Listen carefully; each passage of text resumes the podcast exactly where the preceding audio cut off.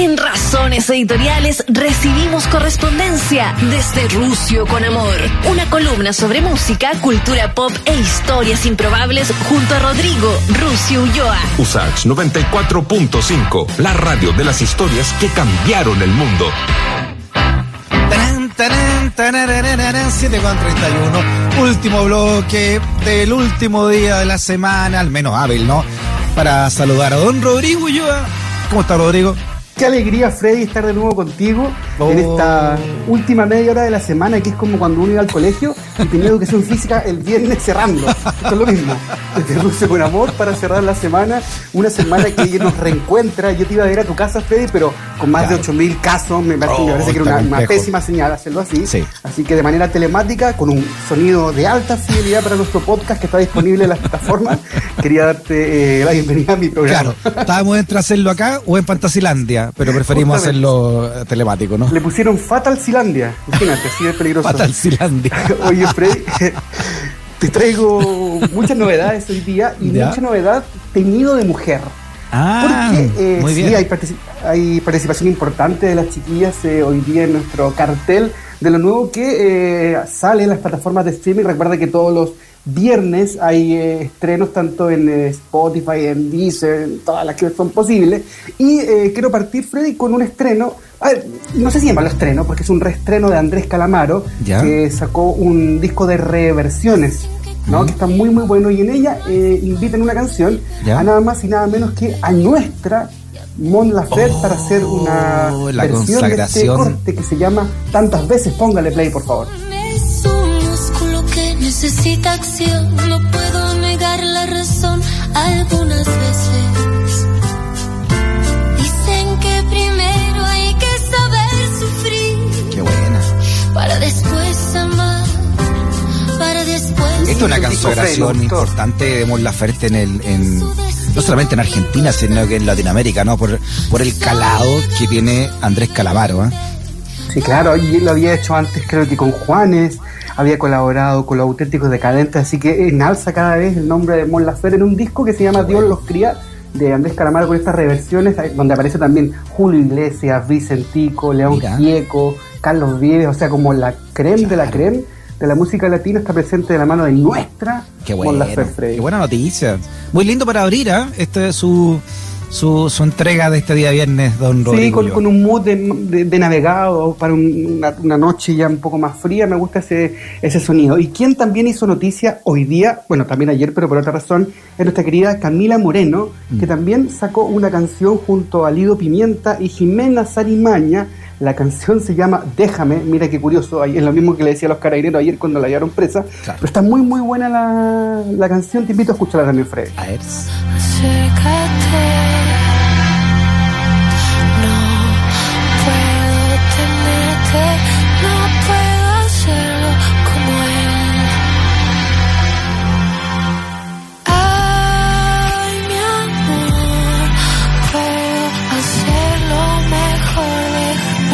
nostálgicos hoy día, Freddy, ¿eh? Oiga, estoy que lloro. estamos invernales. Cada vez me gusta más el sonido que está sacando Camila Moreno, quizás eh, en diferente camino lo que ha sido su vida pública, me parece que su vida artística y musical va en alza, así que por eso queríamos también recomendarle a la gente que escucha Razones Editoriales este nuevo corte lanzado hoy día de um, Camila Moreno llamado Déjame. Y para Oye, cerrar- aprovechemos, aprovechemos Sí, darle sí, todo el aguante a Camila Moreno, como usted recuerda, fue detenida por defender a personas que estaban siendo ahí eh, detenidas también por carabineros por, eh, por vendedores, ¿no? Eran eh, una acción social, así que toda nuestra solidaridad también para Camila Moreno. Sí, y con la, no sé si es mala suerte o suerte que justo estaba en la televisión transmitiendo en Sí, vivo, así que ese, momento lo vio, Mm. lo vio casi todo el mundo. Así que eh, sí, fue lo que pasó con Camila Moreno en esta detención. Y para cerrar también una chica rebelde, hija de Nicanor Parra, Colombina Parra, que eh, si bien no es un material nuevo, subieron a las plataformas digitales un EP eh, que se llama eh, Esta tarde vi llover, que es el, cover del gran Armando Manzanero, ya se puede escuchar. Eh, veamos cómo quedó en estas plataformas. Póngale play.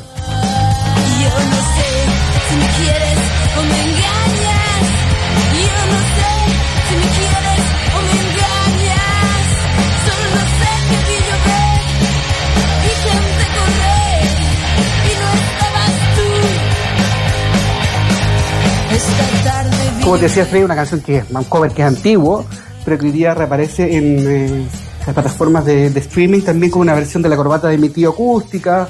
Esta tarde de llover en vivo, así que para la gente que tenía esta pequeña deuda, eh, para escuchar a los ex, una de las bandas, eh, diría, eh, encabezada por una mujer más importante de la última época en power. Chile. Muy, muy power, me gusta mucho el trabajo de ellos, así que también recomendado. Buena, buena. Entonces también tiempo para la nostalgia, ¿no?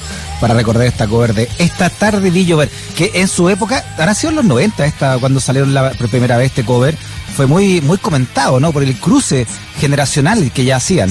Claro, o sea, en- no era tan eh, usual que artistas de rock eh, reversionaran a gente romántica, quizás, no sé, los tres haciendo Tu cariño se me va, pero me parece que aquí cruza una línea un poco más lejana Claro, eh, haciendo esta canción de Armando Manzanera. Mm, muy bien. Oye, Frey, y también hay otras novedades en torno a una, a ver, ¿cómo llamarla? Yo creo que es el gran fraude de la historia de la música moderna. Eh, me refiero nada más y nada menos que a Milli Oh, Vanilli. ¿Te me acuerdas, tocó Freddy? Me tocó cubrirlo, ¿no? Y No. nadie podía creer que era cierto que este dúo, eh, famosísimo, ¿no? Eh, era un fraude, que eran otros los que cantaban, no eran ellos. Sí, pues, eran- los descubren, ellos habían ganado un, un Grammy y se Claro. arma la grande cuando cachan que finalmente la voz no eran de los protagonistas, en este caso eh, Morvan y Pilatus, los cantantes que estaban Claro. ahí, que daban la cara, morenitos, de ojos claros, bien pintosos. No, claro, finalmente, eran la súper que- los gallos. Súper lindos. ¿Para qué vamos a ponerle adorno a las ¿Para palabras? qué le vamos a poner otra palabra? Lo que eran súper lindos. Eh, y claro, y esta semana, ayer, no- nos enteramos de la muerte de John Davis, que era la verdadera voz de Milli Vanilli. Es que era de verdad, el que 66 cantaba. años. Sí, pues era el que cantaba, el que ponía la voz, la pega, todo. Sí.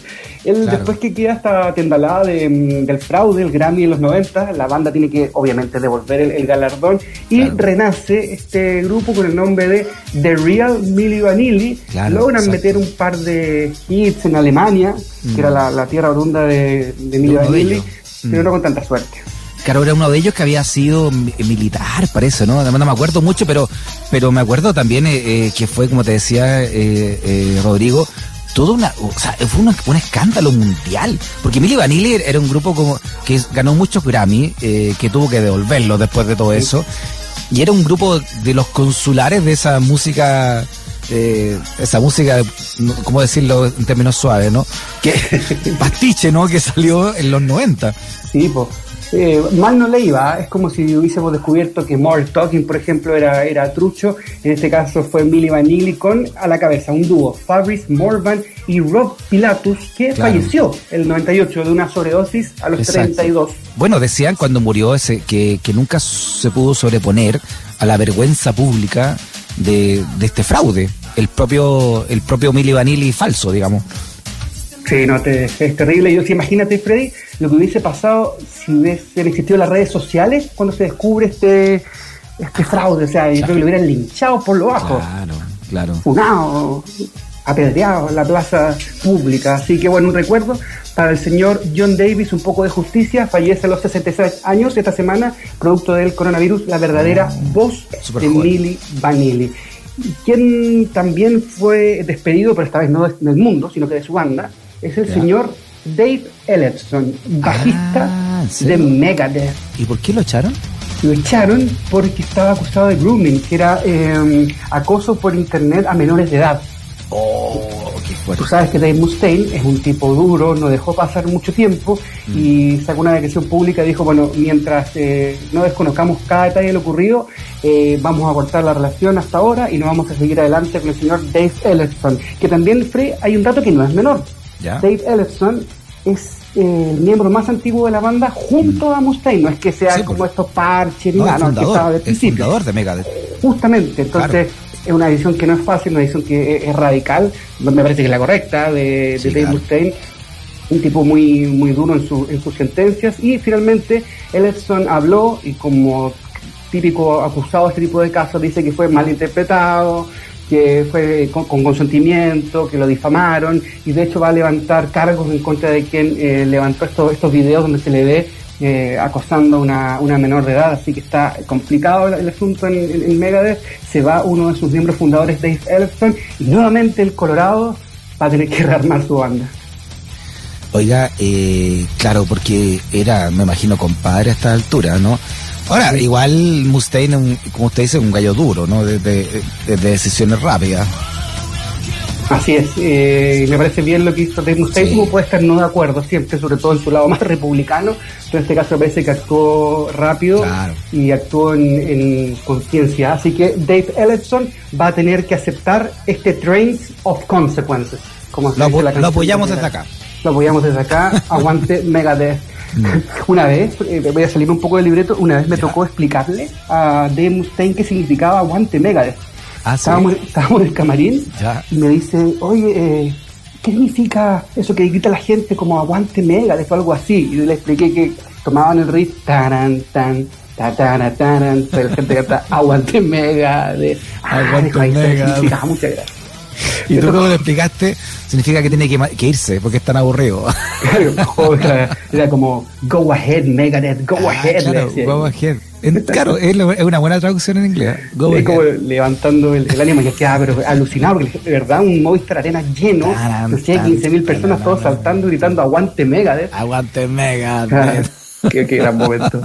Cuando éramos jóvenes, Freddy. Bueno, y eh, la tercera noticia para cerrar este, esta sección es eh, los artistas que están apoyando a la causa palestina, haciendo un llamado a boicotear eh, shows en, en Israel. Son más de 600 músicos. Ahora, esta es una posición más o menos natural para los, para los artistas, como encontrar músicos de derecha. Hay pocos, pero pero hay. Sí, Eh, hay músicos que apoyan a Israel, sí, hay pocos, pero hay. En este caso, la, la comunidad artística se ha cuadrado, obviamente, con Palestina y firmaron una carta entre ellos, obvio, Roger Waters, Mm. eh, Patti Smith, Julian Cas- Casablancas de The Strokes, Sí. Rage Machine, eh, un grupo bastante variopinto de músicos dicen no a- al abuso de Israel a Palestina y por favor un llamado a no tocar en, en ese, en ese país. Sí, cada cierto tiempo, eh, bueno, y debido obviamente a la, a la a, a la irrupción de Israel en territorio palestino, de esta manera además, ¿no? De, tan, tan, tan terrible, eh, ha habido movimientos de contra, contra el, contra los que van a tocar allá. No, me- no me acuerdo qué artista fue que también eh, quedó en la mira de que había ido a tocar Israel, pese a este boicot humanitario de, de, de otro sector, ¿no? Como estos que encabezan ahora Roger Waters. Pero no me acuerdo cuál era, ¿no? Sí, comunicacionalmente, por lo menos, es una, una mala señal para la comunidad Mm. artística, como decía Freddy, eh, ir a tocar allá y generar esta, polémica que además es gratuita, ¿no? Me acuerdo que en los 90 existía también esto mismo en, en- contra el apartheid en Sudáfrica y los artistas habían decidido no ir a tocar a Sudáfrica contra el gobierno sudafricano del apartheid y eh, fue a tocar eh, Ross Stewart en Oh, los 90 y fue todo también una polémica de por qué Ross Stewart había ido a tocar. Bueno, después vino a Chile. Pero no es Chile.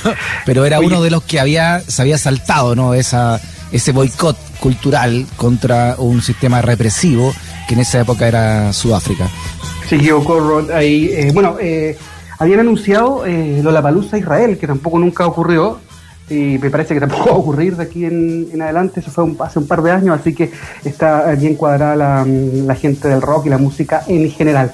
Y lo que viene ahora Fede, es la parte que más me gusta. Bueno, me gustan más las canciones hermanas, pero aquí porque son historias improbables. Entonces yo te voy a hacer un cruce entre Roberto Baggio y Ya. Corino, el jugador italiano quizás el más importante o uno de los más importantes del último tiempo, el budismo y los Eagles. Me Ya. voy a preguntar, ¿pero ¿qué tiene que ver? ¿Qué tiene que ver esas tres cosas? Voy a empezar a desenmarañar. Anoche vi el- una, una película que hay en Netflix en torno a la vida de Roberto Baggio. Y hay una escena Ah, muy ya. pequeña donde él entra a una tienda de discos a buscar discos de los Eagles. Entonces el dueño de la tienda, que es una tienda que existe, que está ahí en Florencia, en Campo de Marte, eh, la esquina ahí donde está el metro, ah, no, pero existe esa, ese- esa disquería, le dice, pero Roberto, tú vienes muy seguido para acá y siempre me preguntan lo mismo, si los Eagles sacaron un disco nuevo. Y en verdad, eh, luego me puse a investigar, buscando entrevistas en la Deep Web y confirmo el dato de que era un gran fanático no solo de los Eagles, sino que también un gran coleccionista de, de su música y de vinilos en general. Eh, colecciones que incluían, por ejemplo, a, a Prince, bueno. Zucchero por razones obvias siendo italiano, Claro. y fue este mismo dueño de la disquería que lo, que lo invita a participar del budismo. Le dice, bueno, Ah, sí, Roberto Bayo venía de una lesión que lo tenía medio, medio tristón, medio bajoneado, se quería retirar. De hecho, le, le dice a su madre, eh, mátame, yo no puedo más con esta lesión, por favor termina con mi vida. Y Ya. encuentra este, este caballero, que era bueno, un poco mayor que él, no tanto, 15 años quizás, y le dice, bueno, empieza a pasar libros de budismo, mezclado entre medio con vinilos de los Kings, eh, el tipo tocaba en, una- la batería en, una- en una banda tributo, y se hacen muy, muy amigos, y es el, eh, la conexión profunda que se arma, una, una- que uno no podría pensar si no se si no profundiza mucho, que O sea- Roberto Bayo, hincha de los Eagles, Si te gustan los Eagles, puedes ser budista. Hizo un link lógico el dueño de la tienda, ¿no? Claro. Entonces, eh, bien, bien curioso lo que pasa con Roberto Bayo. Y de paso, Freddy, aprovecho de recomendarles la película que está en, en Netflix. Es bien livianita. Eh, no tiene pretensiones artísticas ni nada, pero tiene estos guiños curiosos que, por ejemplo, eh, Roberto Bayo, eh, fanático de los Eagles. Si la gente no me cree, que a veces es posible, puedo, pueden pedirme documentación. Tengo fichas de, de esas típicas revistas italianas antiguas, como eh, conoce a Roberto Bayo. Decía, banda favorita, Eagles. Y al lado Prince, y, al- lado. Está. Ahora, los chilenos tenemos una, un recuerdo más o menos triste de Roberto Bayo, porque fue el que se fabricó el penal que cobró Bochardó en el Mundial, ¿no? Cuando ha- hace rebotar la pelota en la mano de, de Fuente y Bochardó, que después terminó siendo de- destituido, ¿no? Por corrupto, cobró el penal en contra de Chile con Italia. Sí, pues y ahí hay una, una conexión bien profunda, Freddy, porque eh, Roberto Bayo, cuando siendo muy niño, le dice a su padre, padre, voy a jugar una final del mundo con Brasil y vamos a ganar. Y cuando juegan la final, el último penal lo patea a Bayo y se le va. Oh, y es qué Brasil bueno. campeón. Y el penal siguiente que le toca patear en un mundial es contra Chile. O sea, tenía, tenía doble responsabilidad. De hecho, hay un comercial de Johnny Walker. Que lo muestran ahí con esta dicotomía, eh, perdiendo Brasil y entrando contra Chile. eh, keep walking, como, como Claro. reza la. Interesante. Tengo entendido, me, eh, Cristian Arco me podrá eh, desmentir o no, que después Bayo, como era budista y tenía toda esta cosa media espiritual, se arrepintió de haber fabricado ese penal, porque sabía que no era penal. Porque en esa época no había bar, pues no, no estaba esta cuestión de que se te pegaba en la mano, porque él hizo rebotar de adrede la pelota en la mano que de- del defensa chileno. Sí, me pasa que Bayo tenía un tipo de una moral diferente al, promedio del futbolista, ¿no? Es como que entendía como esa picardía, como pillo, el más vivo, el que gana. Roberto Bayo era un tipo más bien reflexivo, que es algo, una condición propia de quien adscribe al, al budismo, así que yo abrazo tu teoría, Fede, y creo que eh, tiene bastante lógica. Oye, eh, bueno, a todo esto, mañana es la final de la Champions, juega el City con el Chelsea, por el lado del City tenemos a los hermanos Gallagher, a Johnny Mark, por el lado del Chelsea tenemos a Damon Albarn y Los tenemos cuicos. a Joe Strummer. Eh, el tema es que quiero comenzar esta última sección de canciones hermanas justamente Ya. con un mini especial dedicado a la gente de Oasis y la forma en que digámoslo suavemente, en que choreaba. Así que por favor, señor DJ, póngale play a la canción 77. Ya, a ver.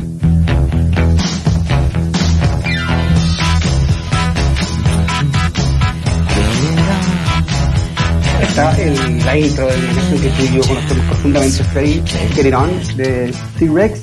Ahora vamos al choreo de Oasis llamado Cigarettes and Alcohol.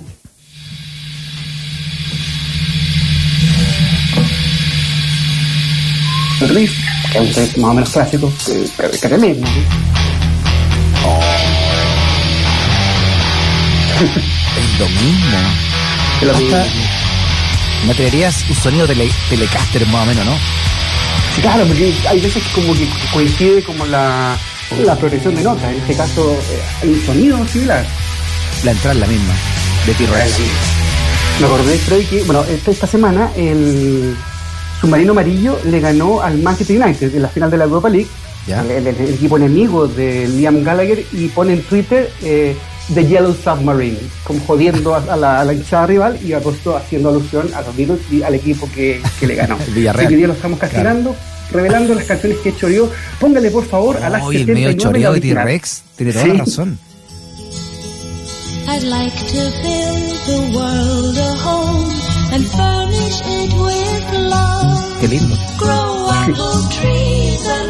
se llama I'd Like to Teach the World Sing eh, de los New Seekers, que fue un, uh, un comercial de Coca-Cola en los años 70, Ya. eh, bien, bien famoso. Ahora escuchemos cómo suena Shaker Maker de Oasis, por favor, desde el segundo 54. Por favor, señor DJ, si es posible, adelantar esta parte.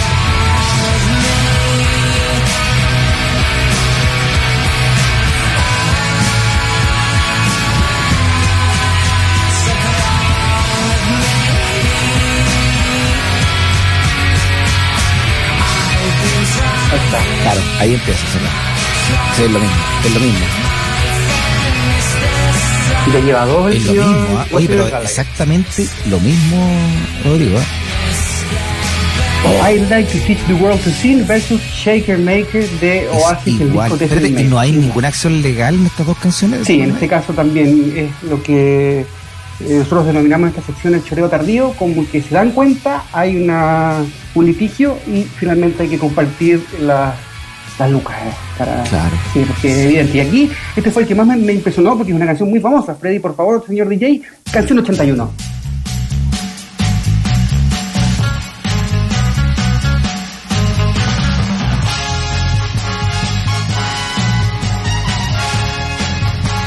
Stevie Wonder, un clásico. Igual, claro.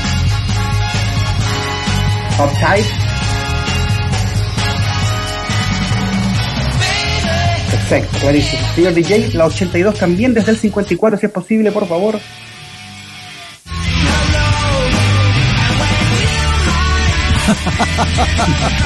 Es la misma cuestión. Lo mismo. O sea, en el minuto cin- cincuenta- la segunda 54 comienza el choreo no hace siempre, ¿ah? Justamente. Oye, igual a Steve Wonder. Le agradezco al señor Cornés la precisión para llegar justo al momento preciso de la canción de Oasis, en este caso choreando. Dicen que les gustaba tanto John Lennon a Liam y a Noel que, que- que robaban como él también. Incluso un homenaje a John Lennon cuando, cuando estira las manos.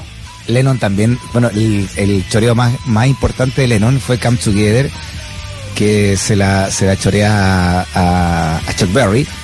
Y fue tanto, ¿no? Que tuvo que llegar a un acuerdo con la publishing de Chuck Berry. Y ahí nace el disco este de Lennon cantando canciones de rock. Para, Para- partir al para menos el, botín. Claro, porque graba eso y le cede el disco a la publishing de Chuck Berry y llegan a un acuerdo ahí con Come Together, ¿no? Pero el, es McCartney el que se da cuenta cuando Lennon llega con Come Together y McCartney le dice, oye, ¿dónde esa cuestión es igual al de- a la Chuck Berry esta? Y ahí empiezan a cambiarle algunos, le cambian algunas cosas y algunas rítmicas, no sé, ¿no? Y, En ese caso había como estas frases iguales. claro. Era, era claro. más peligroso. Aquí eh, vamos al 83, vamos a escuchar a Marvin Gaye con Got to Give It Up.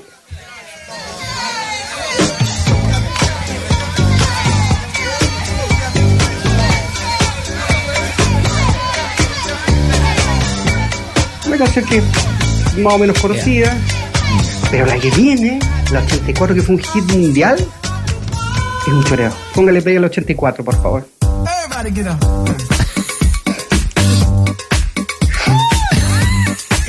Y aquí es más grave porque el que chorea es Pharrell Williams con Robin Thicke. Y Pharrell Williams es un tipo que sabe, un productor de música. Entonces aquí, aquí yo creo que hay un dolo derechamente con, Claro. con la mano abierta. La misma base. La misma cuestión, hasta con los grititos de fondo. ¿sí? Una base que tampoco estuvo declarada en su momento, que también luego llegó a un arreglo eh, judicial porque era evidente. Era mucho. Claro, la, la familia de Marvin Gaye, que ha fallecido, eh, tuvo que levantar la mano y acusar a esta canción que, o sea, tampoco iba a pasar piola, es una canción que No, sonó po. millones y millones de veces en la radio. Ahora, eh, eh, eh, cuando uno hace una canción, uno tiene en el inconsciente muchas melodías y de repente eh, las sacáis tú y salen, pero son melodías que ni siquiera tú sabías que tenía. Y ahí está la vieja anécdota de, de McCartney cuando hace Yesterday. Y, se le imagina en un, en un sueño, igual que Let It Be, ¿no? Se le imagina en un sueño y al día siguiente va y la graba y le sale tan natural de una, de una digamos, Yesterday, que después se la mostraba a mucha gente para saber si era una canción que la había escuchado antes o no. Y se la empieza a mostrar a todas las, a, to- a los Beatles, obviamente, a Martin, a George Martin, a todos, para, porque tenía la duda si realmente era una canción que ya existía. si trabaja el subconsciente quizás de manera peligrosa en el mundo de la música y alcanzamos, me dice nuestra jefa, nos queda un minuto para la última que es una curiosidad. Vamos con la primera que es Los amantes de Mecano.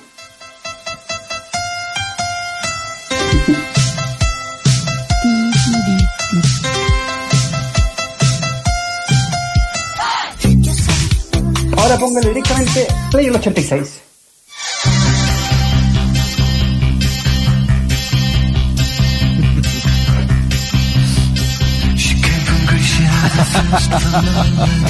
Hay un poco de imaginación también aquí. Igual, igual se parecía. ¿Y de quién es la segunda? ¿Quién era? La segunda es un clásico de pop que se llama De Common People, claro.